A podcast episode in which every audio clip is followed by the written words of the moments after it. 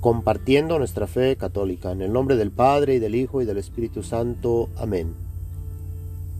El Señor esté con ustedes. Lectura del Santo Evangelio según San Juan. En aquel tiempo llegó Jesús a un pueblo de Samaria llamado Sicar, cerca del campo que dio Jacob a su hijo José. Ahí estaba el pozo de Jacob. Jesús, que venía cansado del camino, se sentó sin más en el brocal del pozo. Era cerca del mediodía. Entonces llegó una mujer de Samaria a sacar agua y Jesús le dijo, Dame de beber. Sus discípulos habían ido al pueblo a comprar comida. La samaritana le contestó, ¿Cómo es que tú, siendo judío, me pides de beber a mí, que soy samaritana? Porque los judíos no tratan a los samaritanos. Jesús le dijo, si conocieras el don de Dios y quién es el que te pide de beber, tú le pedirías a él y él te daría agua viva. La mujer le respondió, Señor, ni siquiera tienes con qué sacar agua y el pozo es profundo. ¿Cómo vas a darme agua viva? ¿Acaso eres tú más que nuestro padre Jacob, que nos dio este pozo, del que bebieron él, sus hijos y sus ganados? Jesús le contestó, El que bebe de esta agua vuelve a tener sed, pero el que beba del agua que yo le daré, nunca más tendrá sed. El agua que yo le daré se convertirá dentro de él en un manantial capaz de dar la vida eterna. La mujer le dijo, Señor, Dame de esa agua para que no vuelva a tener sed, ni tenga que venir hasta aquí a sacarla. Él le dijo, Ve a llamar a tu marido y vuelve. La mujer le contestó, No tengo marido. Jesús le dijo, Tienes razón en decir, no tengo marido. Has tenido cinco, y el de ahora no es tu marido. En eso has dicho la verdad. La mujer le dijo, Señor, ya veo que eres profeta. Nuestros padres nos dieron culto, dieron culto en este monte y ustedes dicen que el sitio donde se debe dar culto está en Jerusalén. Jesús le dijo, Créeme, mujer, que se acerca la hora en que ni en este monte ni en Jerusalén adorarán al Padre. Ustedes adoran lo que no conocen. Nosotros adoramos lo que conocemos. Porque la salvación viene de los judíos. Pero se acerca la hora y ya está aquí, en que los que quieran dar culto verdadero adorarán al Padre en espíritu y en verdad. Porque así es como el Padre quiere que se le dé culto. Dios es espíritu y los que lo adoran deben hacerlo en espíritu y en verdad. La mujer le dijo, Ya sé que va a venir el Mesías, es decir, Cristo. Cuando venga, Él nos dará razón de todo. Jesús le dijo, Yo soy el que habla contigo. En esto llegaron los discípulos y se sorprendieron de que estuviera conversando con una mujer. Sin embargo, ninguno le dijo, ¿Qué le preguntas o de qué hablas con ella? Entonces la mujer dejó su cántaro, se fue al pueblo y comenzó a decir a la gente, Vengan a ver a un hombre que me ha dicho todo lo que he hecho. ¿No será este el Mesías? Salieron del pueblo y se pusieron en camino hacia donde él estaba. Mientras tanto, sus discípulos le insistían, Maestro, come. Él les dijo, Yo tengo por comida un alimento que ustedes no conocen. Los discípulos comentaban entre sí, ¿le habrá traído alguien de comer? Jesús les dijo, Mi alimento es hacer la voluntad del que me envió y llevar a término su obra. ¿Acaso no dicen ustedes que todavía faltan cuatro meses para la siega?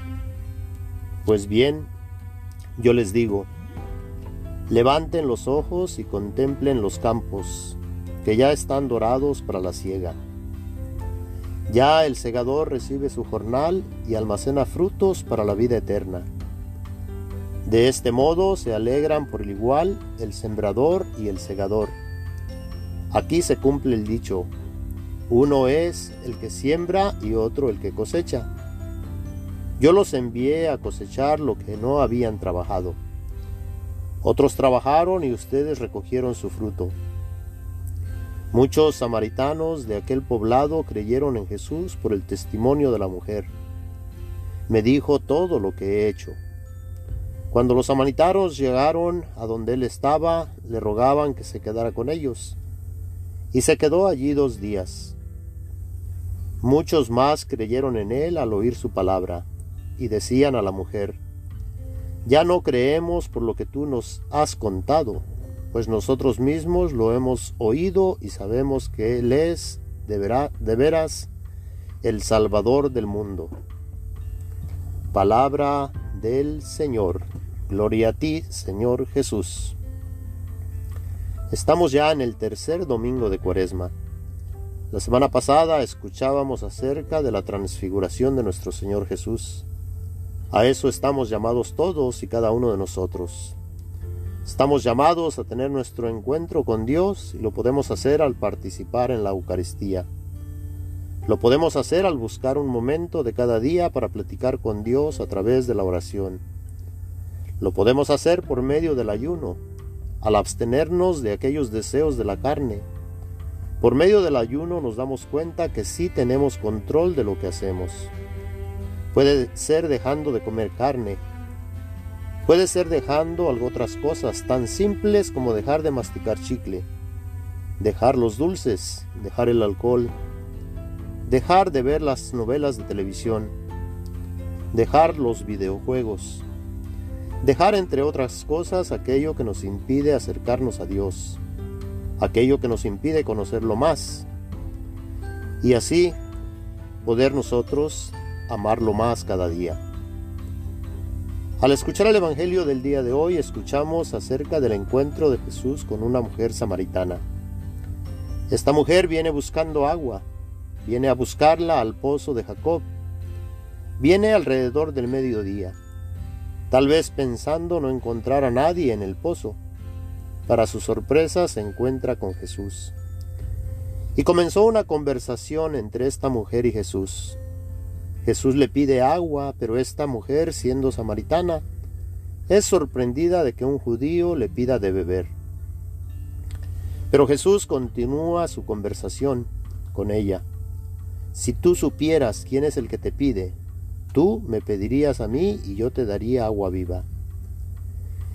Esta agua Jesús se refiere al Espíritu Santo que saltará en su interior como una fuente que salta hasta la eternidad.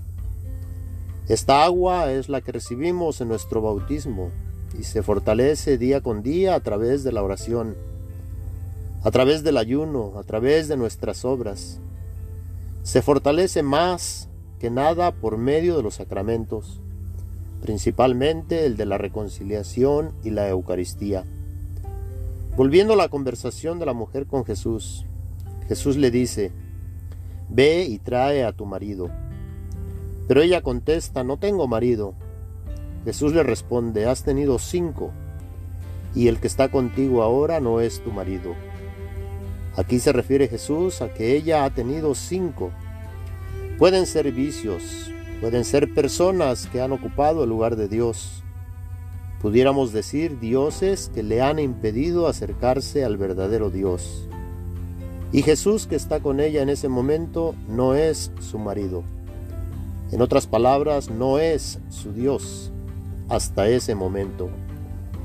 Pero por medio de la conversación que existe de esta mujer con Jesús, ella llega a descubrir que Jesús es el Mesías el que habría de venir para restaurar a los descendientes de Adán y Eva en una nueva comunión con Dios. Jesús es el marido de la iglesia. Jesús es el que da la vida por su esposa, la iglesia, para así nosotros tener vida por medio de él.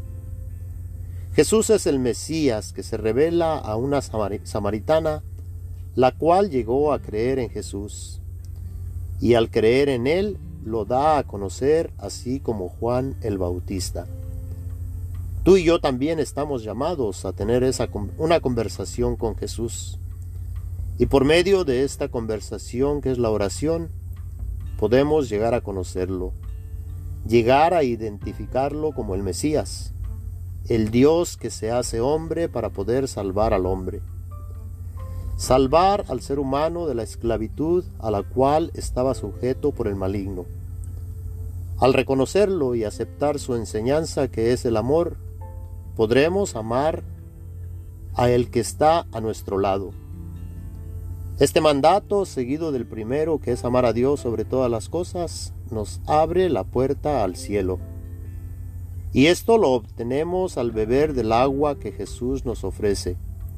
Y esta agua es su espíritu, que brota en nuestro interior como fuente de vida eterna.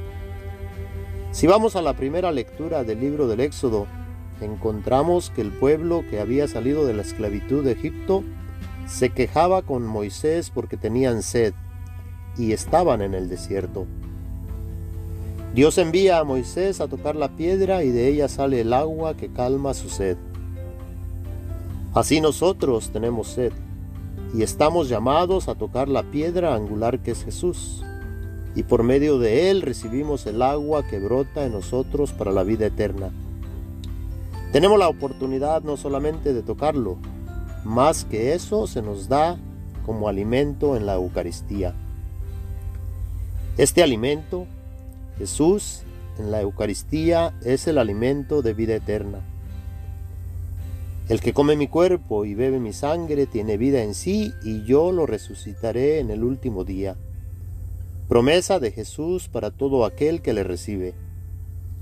Y como dice el Salmo 94, Señor, que no seamos sordos a tu voz. Vengan y puestos de rodillas, adoremos y bendigamos al Señor que nos hizo, pues Él es nuestro Dios y nosotros su pueblo.